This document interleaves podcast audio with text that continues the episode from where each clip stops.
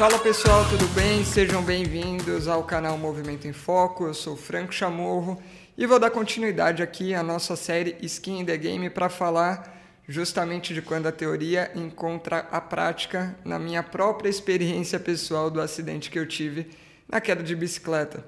Recapitulando para quem já ouviu outro episódio, quem não ouviu, recomendo que volte lá. Primeiro episódio, entende tudo direitinho, mas para quem já ouviu, vou recapitular alguns pontos aqui.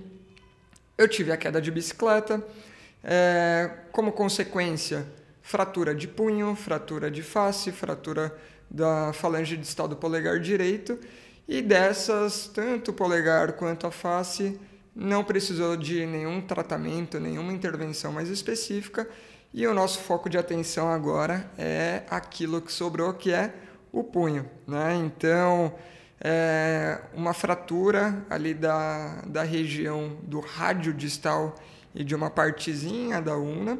Então, até o CID, para quem é curioso, quer saber, é S52.5, mas no resto pouco importa, é uma fratura distal é, do rádio. E o que a gente precisa entender um pouquinho é, uma vez que diagnosticou essa fratura, eu já sei que é uma fratura de Barton, característica volar, daqui a pouco eu volto nas imagens lá. A gente vai entender um pouco de quem é o indivíduo típico que sofre uma fratura dessas. Então vamos entender um pouco da epidemiologia. Primeiro de tudo, como é, situação de, de saúde, né, a fratura como trauma ali do, do punho é uma das ocorrências mais comuns num pronto-socorro. Ela pode chegar a 15, 20% de um, dos casos de um pronto-socorro ortopédico. Então, ela está sempre presente ali e vai acontecer quase sempre em adultos. Aí a gente vai dividir as características do que, do que pode vir. Mas um grupo que pode ser acometido por esse tipo de fratura são os idosos. E aí o mais comum é aquele idoso um pouco mais frágil, com patologias, já com algum grau de sedentarismo, imobilismo, gerando como consequência sarcopenia, osteopenia ou até mesmo osteoporose. E aí a gente vai ter uma fragilidade ali do aparelho musculoesquelético, é, e não só porque geralmente essas pessoas também têm dificuldade de mobilidade, de equilíbrio, de outras coisas, e basta um coisinha acontecer para ele tropeçar e ter naturalmente como uma reação de proteção apoiar os braços, né? E aí é a queda espalmada já naquela superfície óssea frágil que leva a uma fratura geralmente uma fratura é, em, em, em, posição ali que favoreça aquilo que a gente já conversou, que é do tipo Coles ou do tipo Smith, algo um pouco mais simples, não necessariamente pegando a articulação, mas é claro que podem vir coisas mais complexas. É, esse é um grupo, vale a pena a gente entender esses fatores de risco, vale a pena a gente entender que a funcionalidade geral pode estar comprometida e diminuída e que, como consequência, vai ter a fratura aí sendo a pontinha do iceberg. Já o segundo público é de adulto jovem, que é meu caso, por mais que eu tenha um espírito de velho, eu me enquadro nesse, nesse grupo, porque geralmente são pessoas que se expõem mais a atividades que envolvam aceleração, que envolvam mudança de direção muito, muito rápida, muito brusca e alta velocidade. Então, quase sempre envolvendo quedas não da própria altura, como no idoso, mas de bicicleta, de moto ou algum trauma em atividade esportiva, em que a pessoa também entre com essa é, reação de proteção, mas como essa movimentação que antecede a queda ela é mais complexa e às vezes triplanar, é, a consequência é uma fratura um pouco mais complexa também, que pode não só envolver a metáfise ali, mas também a articulação, então incorrendo numa fratura articular. E como consequência da alta magnitude de energia envolvida e também da direção das forças, fraturas que podem ser mais instáveis por conter ali fragmentos, então uma fratura cominutiva, ou fragmentos que se encaixam com mais dificuldade, enfim. Então vale entender que apesar desse indivíduo ter um sistema musculoesquelético relativamente bom, íntegro, bacana, ele se expõe a uma atividade de alta energia e um trauma um pouco mais agressivo, que também fragiliza esse tecido. Então, uma vez que a gente entendeu isso, é qual que é a decisão a partir dessa situação. É, vamos entrar um pouquinho na história do prognóstico. Bom, para falar de prognóstico, é, eu tive um diagnóstico, qual que é a decisão que eu vou tomar, como que eu vou abordar, como que eu vou tratar, pensando nos desfechos que pode ter. Então, uma primeira coisa que a gente tem que ter como meta para a escolha aí é, da minha decisão de tratamento é qual que é o desfecho que é importante para mim. E no caso, é, a valorização aqui é da funcionalidade, principalmente no longo prazo. Se possível, retomando a funcionalidade plena, como se nada tivesse acontecido ou com o mínimo de consequências. E aí, não dá para a gente pensar que fraturas de características diferentes vão ter necessariamente a mesma abordagem. Vamos pensar o seguinte: o que, que acontece quando a gente tem ali um rádio funcionando normal, uma una funcionando normal, uma mão e um punho funcionando normal. A gente tem um eixo ósseo que dá sustentação, juntando com outros é, componentes ósseos, formando a articulação do punho, tendões e músculos que vão cruzar essa, essa articulação, dando tensões diferentes e que esses músculos vão ser controlados pelo nosso sistema nervoso, dando a nossa funcionalidade desejada. Quando a gente tem uma quebra do fragmento ósseo, ele perturba essa homeostase do sistema que encontra um equilíbrio, e esse equilíbrio a gente está falando de forças mesmo, tensional. É, até o termo correto é tensigridade, né? o quanto que essas forças se equilibram para manter aquela, é, aquela região funcionando adequadamente.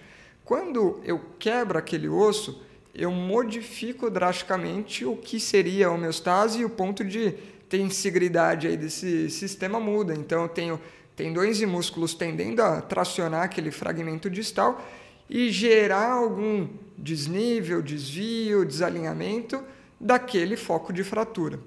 Quando a gente vai pensar ali nos tipos de fratura que a gente já falou, uma fratura um pouco mais simples, uma fratura um pouco mais complexa, a gente vai entender que isso vai modificar diretamente o nosso poder de decisão no que vai ser feito. E aí, vamos pensar basicamente assim: uma fratura com um ponto de falha com dois fragmentos ósseos, algo mais simples, acometendo a metáfise.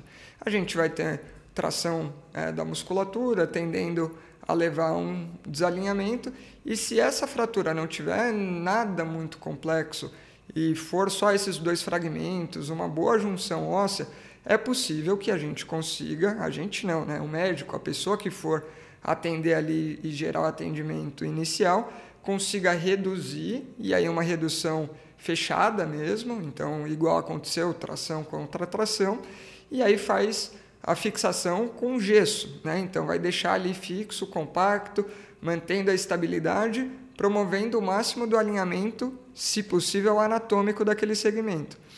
Como é uma fratura um pouco mais simples, é, e você conseguiu unir aqueles cotos ósseos, aqueles fragmentos, e você estabilizou com alguma coisa externamente, pode ser que aquela tensão encontre um novo ponto ótimo, dada essa, é, esse calço externo aí, e não precisa de nada além, então não vai instabilizar, não vai ter nenhum problema e é um tipo de fratura que poderia ser tratado dessa maneira. Então, uma redução fechada, mais a fixação ali com um gesso, tala gessada, qualquer coisa do tipo. Quando a gente começa a entrar numa situação mais complexa, então vamos voltar lá para o meu acidente, trauma de alta energia, posição de mão espalmada e pronação, então uma força de cisalhamento de alta magnitude que a gente tem como consequência uma fratura. Vamos voltar lá na imagem só para a gente é, conseguir bater bem aqui, né? Então, estou aqui na imagem, vamos dar uma olhada. Eu tenho uma fratura do rádio, eu tenho aquela fratura é, distal ali é, da, da una, né, do processo estiloide, e eu vou vendo que tem um desvio para a região volar e vários fragmentos. Então, pensa, vários fragmentos, como que fica para encaixar todos esses fragmentos. E depois, se eu colocar a tala gessada, será que ela vai ser o suficiente para manter esses fragmentos coesos, alinhadinhos, ou será que não vai dar muito certo? É, eu tenho aqui a minha própria redução, a gente vai ver que a redução, lá, tração contra tração, mas o gesso bem comprimido fez um bom papel, né? conseguiu um bom alinhamento, mas é um alinhamento inicial, ó. ela ficou bem melhor. Mas esse tipo de fratura, como tem vários fragmentos, então vamos dar uma voltadinha lá no nosso exame. Né? Então aqui os cortes da tomografia, estou vendo lá no, no canto superior esquerdo a última fileira dos ossos do carpo e aos pouquinhos entrando na articulação do punho conforme vai à direita e conforme vai descendo vai cada vez mais para aproximar para rádio e unha. Então a gente vai vendo ali vários traçados de fratura, esses traçados de fratura com configurações diferentes e se estendendo ao longo de todo, uh, de todo de toda a metáfise do osso. E quando a gente volta lá para o laudo, vamos voltar. Fratura cominutiva impactada intraarticular do rádio distal com envolvimento do tubérculo de Lister e extensão às superfícies articulares, radionar distal e radiocárpica com desalinhamento de 0,3 centímetros e infradesnivelamento da superfície articular de 0,1 centímetro. Além disso, fratura avulsiva da base do processo estiloide da una sem desalinhamentos, ou seja, fratura cominutiva, vários pedacinhos, desalinhamentos importantes. Como será que fica tudo isso? Né? Então, se a gente começa a pensar, ela tem desvio, ela é bem mais complexa, ela tem vários fragmentos e por si só, aquelas forças de tensão dos ligamentos e músculos tendem a deixar essa, essa redução, se for simplesmente com gesso, bem mais instável, podendo ali mudar a conformação desses fragmentos e voltar a desalinhar, o que daria um mau prognóstico, uma má evolução, podendo ali mudar a superfície articular de angulação, deixar no futuro uma funcionalidade do punho alterada, diminuir algum dos arcos de movimento, diminuir o ponto de aplicação de força e a melhor curva de tensão e comprimento da musculatura, gerando diversos problemas e o clássico da gente pensar é uma artrose precoce, é uma tendinopatia, alguma coisa do tipo. Então, gerando ali um tratamento mais simples no início, mas com grande chance de dar errado e um prognóstico ruim que possa vir com problemas tardios. Então, para esse tipo de situação, faz sentido a gente pensar em algo que consiga dar um desfecho tardio bem melhor, que seja mais estável, que minimize ou impossibilite os desalinhamentos ali depois de garantida a fixação e que tenha um prognóstico favorável lá a médio, longo prazo, para que eu consiga usar meu punho, consiga usar minha mão e tenha uma ótima funcionalidade para o restante da vida, como se possível se nada tivesse acontecido. Bom, então agora que a gente entendeu isso, eu sei que provavelmente uma redução que seja mais confiável é melhor. E aí, se a gente for conversar com o médico, for procurar na literatura, a gente vai ver que essas fraturas mais complexas, instáveis, como é a questão do que eu tive que a fratura de Barton volar, o tratamento mais indicado para ter um desfecho futuro mais bacana é justamente a redução aberta e fixação interna, ou seja, você vai abrir ali, vai juntar aqueles fragmentos de uma forma melhor, vai estabilizar eles com algum artefato cirúrgico e, no caso, placa e parafuso. E até uma curiosidade aí para a gente entender é, comumente, inicialmente nas intervenções cirúrgicas, por tecnologia, por facilidade, era comum de ser feita na região dorsal. Aí você colocava a placa, parafuso, justamente por ser mais plana, não precisa de nenhum artefato muito, é, muito complexo, não precisa de alta tecnologia e o acesso, então, é relativamente fácil. Só que, pensando também no desfecho tardio, ela cria um relevo ali para musculatura e tendões, principalmente da região distal do rádio, favorecendo a tendinopatias e tinha uma grande chance de ter ruptura de tendões por conta dessa fricção e cisalhamento conforme o uso. Então, opa, foi vendo que não era o mais adequado, por mais que fosse uma redução que dava estabilidade. E hoje a gente tem é, e inclusive foi o que foi usado comigo. A placa é colocada na região volar, né? então a região de dentro aqui próximo da palma da mão, e essa é uma região que tem uma curvinha, então exige uma tecnologia melhor para criar uma placa que seja curva, mas ela também garante uma outra coisa que é na hora que tem a inserção dos parafusos, eles conseguem entrar em direções diferentes e gerando direções diferentes ali nos fragmentos ósseos, eles tendem a estabilizar de uma forma melhor, porque ele consegue resistir a forças multidirecionais. Então, também tem um ótimo desfecho, mas é claro que também tem é, um pouco de risco, menor do que da região dorsal, mas tem o risco ali de sobrecarga do tendão flexor é, do polegar, que é uma coisa que eu inclusive senti um pouquinho no início, que ele aderiu à placa, mas isso a gente vai falar um pouco mais para frente, certo? Uma vez que decidiu o que precisa ser feito, qual é o melhor prognóstico, agora é sentar e esperar, e é o que eu fiz. Não necessariamente sentei, fiquei internado, e no primeiro momento fiquei internado no próprio pronto-socorro até abrir vaga é, de um quarto de enfermaria. Nesse momento, eu estava ali muito é, limitado, né? Tem até um pouco do, de fotos aqui que eu já vou mostrar, mas eu estava basicamente limitado ao leito, quando muito ia tomar banho ou levantava para ir no banheiro, e naquele momento eu fazia de tudo para levantar e ir no banheiro. Minha principal distração era a leitura, era o celular, estava com Kindle, estava com o celular. E, putz, eu estava num ambiente que não permitia muita coisa diferente, né? Eu estava num ambiente limitado. Mas assim que subi para a enfermaria, as coisas mudaram e eu consegui um grau de funcionalidade bem melhor, que inclusive a gente vai ver ajudou a melhorar outros desfechos, como por exemplo o sono, o controle da dor, que foi bem importante.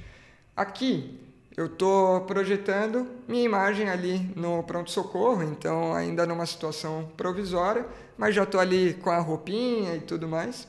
E nesse momento, como eu disse, bem limitado ao leito, fazer de tudo para levantar, treinava um pouquinho de sentar e levantar, treinava alguns agachamentos isométricos até para passar o tempo, mas o principal passatempo era a leitura e o celular. É, aqui já estou no quarto, é, assim que cheguei no quarto, e tirando uma foto para mostrar um pouco do posicionamento que eu conseguia fazer. Maca, cama ali elevada, então uma posição de semi-fowler. Eu mantendo o membro superior acima do nível é, do peito e da cabeça para facilitar a drenagem e com o apoio dado em cotovelo para ele não escorregar. E vira e mexe, ia mexendo, ia fazendo coisas mas vamos lá, fazendo uma retrospectiva, eu internei é, no dia 2, sexta-feira à noite. Sábado eu passei o dia inteiro fazendo as investigações de punho, de face, até que eu voltei durante a noite, no finalzinho da noite. Dormi ainda no PS. Domingo passei uma parte do tempo ali no PS, já com uma funcionalidade melhor, procurando sempre que possível ficar sentado, mas muito limitado ao leito, no máximo é, levantar para tomar banho e para ir no banheiro, procurando essas posições e procurando ativar ali o máximo para drenar é, o edema e o hematoma da região distal do membro superior. Assim que eu subi para o quarto, já ganhei um pouquinho mais de independência e liberdade dentro do quarto, comecei a fazer um pouquinho mais de exercício, mas o meu principal passatempo aí, como dá para ver, era a leitura é, com o Kindle. E eu tinha muita dificuldade de dormir, acho que esse é um ponto importante, por conta de barulho, por conta de dor e por conta de claridade. E tem um outro ponto que eu estava atribulado, cansado mentalmente, mas o corpo, do ponto de vista físico, estava bem, porque eu não vinha me exercitando, não vinha gastando energia é, com isso. Então, eu percebo que é, não vinha fechando essa conta e eu não conseguia, por mais que a cabeça estivesse cansada, pregar o olho. Então era aquela noite ininterrupta de sono que também atrapalhava a dor e vira aquele ciclo que você nem sabe se é a dor que atrapalha o sono, o sono que atrapalha a dor, mas aí algumas coisas foram encaixando e foram melhorando. Uma delas, medicação fazendo efeito, foi melhorando. A própria física, a mobilização ali fazendo efeito, foi melhorando. Eu pedi para Ana e para o meu irmão trazerem esse, essa venda e aí isso foi melhorando bastante, né? Porque eu já consegui não ser atrapalhado pela claridade e o resto eu tinha que mexer no cansaço. E aí tudo começou a melhorar em relação ao cansaço quando na segunda eu fui avaliado pelo time da fisioterapia, a Ju Sauer, que é a supervisora do estágio de ortopedia, que foi lá, me, avaliou, os alunos passaram para dar uma olhada, e a Adri, é, Adriana Carvalho, que também me avaliou, e nesse momento decidimos tudo que dava para fazer e eu falei, meu, preciso fazer exercício, preciso fazer alguma coisa, sei que a meta agora é esperar a cirurgia, é, vou fazer tudo aquilo que já venho fazendo, né? Então eu vinha fazendo um pouquinho de gelo para falange distal, um pouquinho de gelo para face. A Ana trouxe o laser para mim, eu vinha fazendo laser nessas regiões para ajudar também. É, e pensando no punho, eu não conseguia acessar nem para fazer gelo, nem para fazer laser, era elevação e um pouco de exercício distal.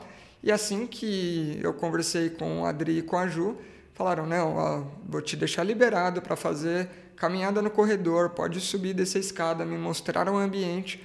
E aí eu montei uma sériezinha ali que deu para cansar. Então eu andava ao longo de todo o corredor, subia três a quatro lances de escada. Tudo isso enquanto ia fazendo um pouco de exercício de membro superior. Realmente o objetivo ali era cansar. Fiz algumas sériezinhas de agachamento. Fiz é, série de bomba de tornozelo ou então é, subida na ponta do pé para treinar um pouco de panturrilha, tríceps sural um pouco de exercício de membro superior, pensando em, é, em ombro principalmente, um pouquinho de cotovelo, mas coisas mais analíticas em cadeia cinética aberta, porque eu não podia fazer nada muito além também, não dá para colocar carga, não dá para fazer apoio em cadeia cinética fechada. E foi basicamente isso, mas já foi o suficiente para cansar e eu senti que isso deu uma puta diferença, porque depois que eu cansei, tomei um banho, consegui realmente relaxar e capotar ali um pouco e dormir, né? É, aqui já chegando no dia da cirurgia, na terça-feira, então um momento marcante, indo lá cortar o gesso, cortei o gesso para ficar preparado para ir para o centro cirúrgico, então para facilitar a retirada é, pelos médicos e aí foi questão de esperar. E agora vamos falar especificamente da cirurgia. Bom, cirurgia estava programada para terça-feira, deu tudo certo ali. No começo da tarde é, já avisaram que, que ia dar tudo certo e que logo eu estava subindo para o centro cirúrgico. E aí, aquela preparação, toma banho com sabonete especial, faz a marcação no braço, corta o gesso, é, tira tudo que é de metal e de artefato que usa, anel, brinco, pulseira, e fica prontinho. Daqui a pouco vem, me tiram lá, me levam para o centro cirúrgico. E chegando lá, você conversa com algumas pessoas da equipe e uma delas foi é, o anestesiologista que é, foi me explicar um pouquinho do que tinha de ideia para fazer ali no procedimento. Eu, de curioso, fui perguntando também. Então, estava decidido que não ia ser uma é, anestesia geral, ia fazer um bloqueio anestésico, então, é, uma picadinha aqui na região do plexo braquial para gerar é, realmente anestesia ali da região. Então, tanto é, do ponto de vista sensitivo, eu fiquei sem nenhuma sensação, mas também bloqueando uh, o motor, né? Então, fiquei sem mexer, sem sentir e é, basicamente fui para a cirurgia e apaguei, né? É, acontece que durante a cirurgia eu acordei e foi muito engraçado, assim, porque eu acordei e estava tranquilo, eu estava super otimista, assim, estava com aquela sensação de já deu certo, mas acordei sem dor nenhuma e eu tinha a sensação que meu braço estava colado no corpo, mas meu braço estava aberto lateralmente a 90 graus, porque eu lembro de ter que ter tido, é, ter ajudado a posicionar lá inicialmente. E era muito doido isso, e também eu estava grog é, ali do, do, do, da cirurgia ainda. E eu avisei a equipe falei, ó, oh, eu acordei aqui, eu não sei se vocês vão querer fazer alguma coisa e tudo mais. E aí falaram, ah, você tá bem, você tá sem dor, tá tudo certo? Eu falei, não, tô bem, tô sem dor. Ah, então continua assim, a gente não vai fazer mais nada, porque logo, logo a cirurgia vai acabar. Fiquei tranquilo, fiquei ainda ouvindo aquelas conversas meio de fundo, mas ainda estava meio grog, então capotei de novo. E depois fui é, para observação esperar para poder descer para o quarto. Nesse momento aí já acordei, tudo certo, estava é, ali na, na observação e o primeiro desafio era tentar dar comando para esse membro superior que não vinha nem ferrando. Eu tinha dificuldade de pensar no comando, eu não conseguia pensar o que precisava fazer para chegar algum, algum, sei lá, simplesmente não conseguia. Eu pensava, pensava, pensava e não ia, e era muito doido. Era um mix meio de caramba, não vai, angústia, mas de desafio, deixa eu tentar. E aí eu fui conseguindo deflagrar ali o comando, no início com mais dificuldade, aí depois eu fui conseguindo fazer o comando, pensando sempre no distal, né? A, a mão a gente tem uma, uma grande é, abrangência do, do córtex, né?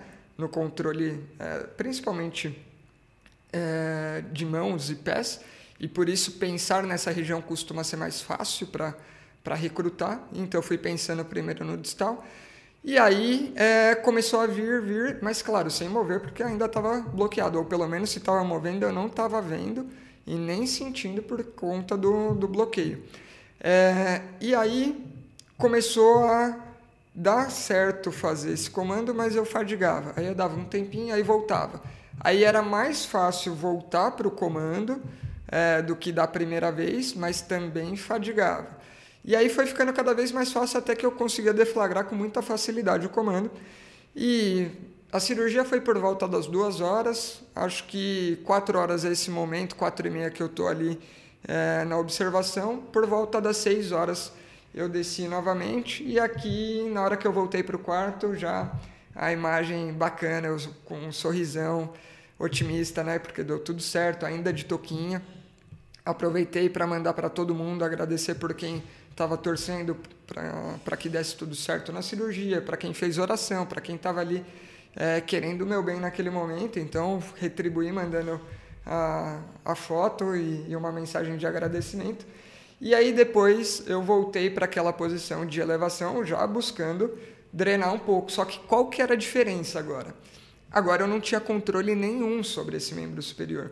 Então eu fui tentando ficar numa posição que fosse de abertura, de elevação, mas eu tinha ainda muita instabilidade. Se eu não mexesse com a outra mão, né, não ia.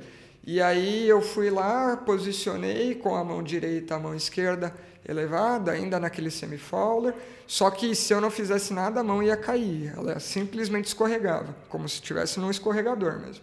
Então eu entrei ali com é, o, o próprio edredom por baixo para segurar o cotovelo e não deixar a mão descer, e notem que atrás da, do apoio ali do, da tala, eu tô com, é, com a minha tipóia, justamente para ela estabilizar e não deixar nem cair para um lado nem cair para o outro. E assim eu fiquei fixo e consegui me virar bem.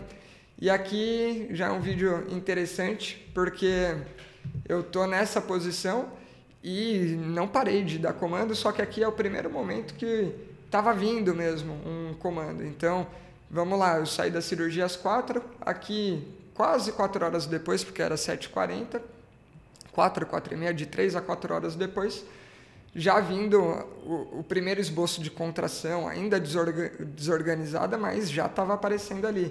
E, pô, eu comecei a ficar animado, aquele negócio. Você pensa, você consegue, você vê o resultado, isso te estimula, cai uma gotinha de dopamina que fala, cara, vamos um pouquinho mais além. E essa foi minha diversão da noite. Então a leitura ficou ali só nos intervalos de descanso e eu fui estimulando de tudo que é jeito. E aí a criatividade do fisioterapeuta não acaba, né? Então, deitado ali em decúbito dorsal semifoller, ajudando com a mão esquerda a abertura da mão direita e fazendo contra-resistência já. E lembra daquela minha. É, qual o nome daquilo? A viseira ali para dormir eu comecei a usar ela para tentar estimular, né? Então dar uma resistência elástica. E olha que interessante, como eu só estava com a mão esquerda, olha a dificuldade que eu tenho, já que a mão só estava com a mão direita, olha a dificuldade que eu tenho, já que a mão esquerda não consegue ajudar. O quanto que foi difícil encaixar ali o elástico para conseguir fazer. Aí uma vez que encaixou, tracionei e aí treinando um pouquinho a ação flexora. E a criatividade não parou. Eu filmei assim, eu, eu, fiz assim porque era a única forma que eu conseguiria filmar e deixar registrado, porque eu queria ver isso depois. Né? Então, pô, olha o sorrisinho aqui de quem está animado com o que está acontecendo. É, aqui, já numa posição em que eu estava conseguindo manter em abdução, estava com o membro superior ainda apoiado ali para não escorregar, mas olha a gambiarra, lá em cima prendendo a tipóia, conseguindo pegar a tipóia com flexores, e aí uma vez que eu fazia isso, eu reduzia a interferência da gravidade e conseguia levar para a extensão e levar para a flexão do cotovelo. Então eu comecei a dominar de novo, retomar é, o grau de controle ali de cotovelo. Olha o quanto que é desorganizado ainda o movimento. Vai com tudo, volta com tudo. Em alguns momentos quase batia no rosto. E olha a dificuldade do recrutamento e a fasciculação do tríceps aqui. Né? Então, olha essa briga entre dar o comando e estar tá bloqueado ali e ir tentando vencer isso. Né? O bíceps aparecendo um pouquinho melhor, mas também fasciculando.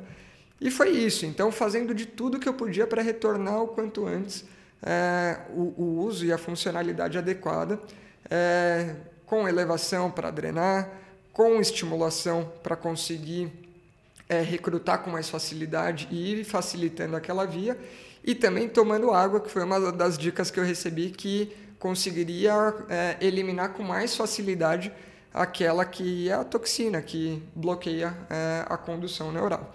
Né? Então, fazendo isso, Aqui já era 9h40 quando é, eu estava retomando a funcionalidade do cotovelo, né, o domínio, o controle do cotovelo. E aqui por volta das 11 horas, eu já com maior domínio, né, olha o quanto que a mão está abrindo e fechando com mais facilidade. Eu já conseguia também dominar um pouco a independência dos dedos e não ter que necessariamente fazer tudo junto. Conseguia fazer contra-resistências. Conseguia também levar a inflexão e controlar essa descida na tipóia, um pouquinho de rotação, mas com dificuldade, elevação, mas o controle do ombro, ombro glenomeral era impossível. Eu jogava o corpo para frente, olha para trás, para o lado, o ombro parecia um braço de boneca, ele simplesmente ia. Inclusive, eu tentava levantar da cama, ele sacolejava. Eu ia para o banheiro, ia abrir ali a tampa da, da privada para usar, ele continuava conforme eu seguia a inércia. Então era um ombro que seguia a inércia. E aí aos pouquinhos eu fui recrutando, né, um pouquinho mais de extensores, irradiando essa sinergia de distal para proximal e o movimento foi vindo. E essa foi a minha diversão, basicamente ao longo da noite. E eu fui intercalando a caminhada lá fora com os momentos que eu ia estimulando ou estimulando enquanto caminhava, e isso foi voltando bem cedo. Inclusive, eu posso comparar com a outra pessoa que estava internada comigo, que também teve uma fratura de radiodistal, fez a mesma cirurgia quase no mesmo período que eu, e o meu movimento foi voltando bem antes do dela, porque ela também estava ali mais quietinha, estava com medo. Por mais que eu, como fisioterapeuta, estava falando, cara, pode estimular, isso vai ajudar, mas quem sou eu, né? Por que, que ele vai confiar no cara que está necessariamente do lado, né? Tipo, se vem do fisioterapeuta que está atendendo ele é uma coisa, da outra pessoa que está internada e na mesma situação que ele é outra, né? Mas enfim, foi, foi basicamente isso. E agora que está tudo resolvido em relação à internação, é basicamente esperar e programar a alta. Bom, agora que está tudo certo, isso foi na terça-feira, quarta-feira era o dia para alta, então agora é seguir de casa, seguir os cuidados necessários e começar a reabilitação. Só que lembrem que eu tenho ali, né, no dia que eu tô, era dia 6, o dia da cirurgia, é isso? Isso. Não, eu recebi, é, 6 o dia da cirurgia, dia 7 é o dia que eu recebi alta e dia 10 era meu casamento. Então, todo, toda a preparação para estar tá na melhor forma possível também para o casamento e não só para reabilitação depois. Então, se possível, é, com, com alguma coisa que eu pudesse retirar para poder tirar as fotos, para poder ter essa memória preservada ali com um pouquinho de, é, de elegância, né, digamos assim. E aí fica o dilema entre tala, que é o que geralmente liberam as pessoas, ou uma órtese. Vantagens e desvantagens. A tala tem baixo custo, é fácil de fazer, deixa uma ótima estabilização, mas você não consegue retirar. Então ela trabalha, atrapalha um pouquinho na estética e atrapalha um pouco em relação ao início precoce da reabilitação. A, a órtese, né, ela, inclusive eu estou com a minha órtese aqui, é, que graças a toda a equipe eu consegui é, fazer a órtese, me deram bastante autonomia em relação a isso. É, ela tem a vantagem de ser removível, então ela tem os velcros que você consegue fixar ou soltar e conforme vai melhorando o, o hematoma, o edema, você vai ficando com o braço ali um pouquinho mais frouxo, você consegue dar maior tensão, enquanto no gesso ele vai ficar um pouco mais frouxo mesmo, e depois você vai ter que retirar e fazer um novo daqui, sei lá, uma semana. Então, a, a órtese dá bastante autonomia e ela permite retirar em alguns momentos. E por isso, né, eu consegui ali, durante o momento da cerimônia, tirar ela. Na próxima, é, no, no próximo vídeo a gente vai mostrar um pouco disso, para pelo menos naquele momento é, tirar as fotos e depois já colocava de novo. Uma outra coisa é que ela adianta em muito a, a reabilitação, porque eu conseguia tirar, conseguia fazer o laser, conseguia fazer um pouquinho de mobilização é, do próprio punho, além dos dedos, é, e conseguia é, fazer o gelo na região ali para ir segurando um pouquinho aquele, aquela inflamação e aquela dor local. Então me deu uma puta vantagem. Um outro ponto aí importante é eu tô com uma cirurgia recente, tô com um ponto e vou precisar trocar esse curativo para ver se está tudo certo daqui a um tempo. Essa troca geralmente é feita no hospital, né? Só que ela seria feita dali uma semana. Só que dali uma semana eu queria estar na minha lua de mel. Então eu conversei com a equipe, se era possível eu mesmo trocar meu curativo, eles poderiam me ensinar, eu ia reproduzir tudo e ficava pela minha conta em risco, né? E aí é, o próprio Dr. Emílio, que foi quem fez a minha cirurgia, foi lá, teve paciência, me ensinou, me mostrou como que era, me fez o passo a passo. E aí eu estava treinado para aquilo, decorei o que era para ser feito e aí ele combinou comigo de trocar o próprio curativo na sexta, antes do casamento, e depois de uma semana. E foi isso que eu fiz. Daqui a pouco a gente volta para falar um pouco sobre isso no próximo episódio. E sem contar a reabilitação, como eu já disse, dá uma puta vantagem tudo isso. E aí o ponto principal agora era alinhar com toda a equipe qual que era a, a, a reabilitação que eu poderia começar a fazer, o que, que eu deveria tomar cuidado. E aí é interessante porque cada um dos profissionais, por mais que todos estudem, todos dominam o, que fazem, cada um tem o seu viés de enxergar aquela patologia, alguns dando mais autonomia para a pessoa, outros tendendo a ser mais conservadores. Né? Então, é, é interessante a gente tirar desse alinhamento entre os profissionais e da nossa própria experiência o que, que a gente vai tomar ali como decisão final é como que a gente vai conduzir. Então, o que ficou definido claramente é nada de pegar peso, a gente não quer esse tipo de carga para a região. É, quanto à mobilização, mobilização livre ali das extremidades e podendo tirar de momentos em momentos para mover um pouquinho e começar a solicitar é, de forma leve o punho, mas sem grandes é, cargas em outras direções que pudessem é, instabilizar a região. Por mais que tenha uma placa, foi uma cirurgia é, relativamente difícil, complicada pelo número de fragmentos. Então, por isso que é importante falar e entender a opinião do cirurgião, entender a opinião do físico, entender a opinião do TO. Foi muito legal tudo isso. E ali eu já saí com um programinha para depois fazer e a gente vai falar. Certo? Então, resumindo, esse foi o episódio para a gente falar da decisão clínica e da decisão cirúrgica, qual que foi o tipo de cirurgia feita e por que, que foi feita a cirurgia. E vamos aos pontos finais.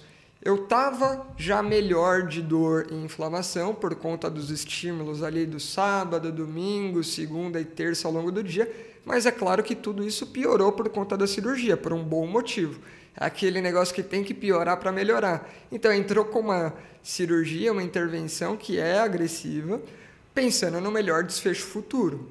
Bacana, mas ali já ficou um pouquinho mais dolorida, demasiado, eu precisei de mais medicamento durante a noite. É, falando em, é, em, em, medicamento e sono, é, o sono ele estava ali meio perturbado, ele melhorou com o exercício, ele melhorou com é, a viseira ali para bloquear a luz, e melhorou também com o controle da dor, que também piorou depois da cirurgia. Então foi um momento de altos e baixos, mas também esperados para o momento. O nível de atividade, lembra que eu entrei ali na enfermaria com um nível de atividade bem reduzido E lá eu tive a oportunidade de fazer bem mais atividade. Então, funcionalmente, de forma global, melhorou muito, fiquei mais ativo, consegui inclusive me cansar, que foi o que ajudou na qualidade do sono e na melhora do controle da dor, inclusive. Né? É, porém, a funcionalidade da mão ainda estava muito limitada. Depois da cirurgia, a gente vai ver que é o ponto mais baixo e depois é só melhora. E a frequência e característica da físio ela era mais global, pensando no corpo como um todo, pensando em minimizar os déficits para depois recuperar bem. E no punho, especificamente, era estimular ao máximo a drenagem ali e o recrutamento da musculatura, enquanto em polegar e face eu já estava fazendo um pouquinho de laser e gelo para é, controlar dor, inflamação e otimizar a recuperação. Certo? Espero que tenham gostado e entendido todos os pontos desse episódio e no próximo a gente volta aqui se você gostou e eu espero que tenha gostado para a gente conversar mais especificamente do que passa a ser minha praia, que é a reabilitação. Valeu, pessoal. Muito obrigado pelo acompanhamento até aqui. Nos vemos no próximo episódio. Tchau.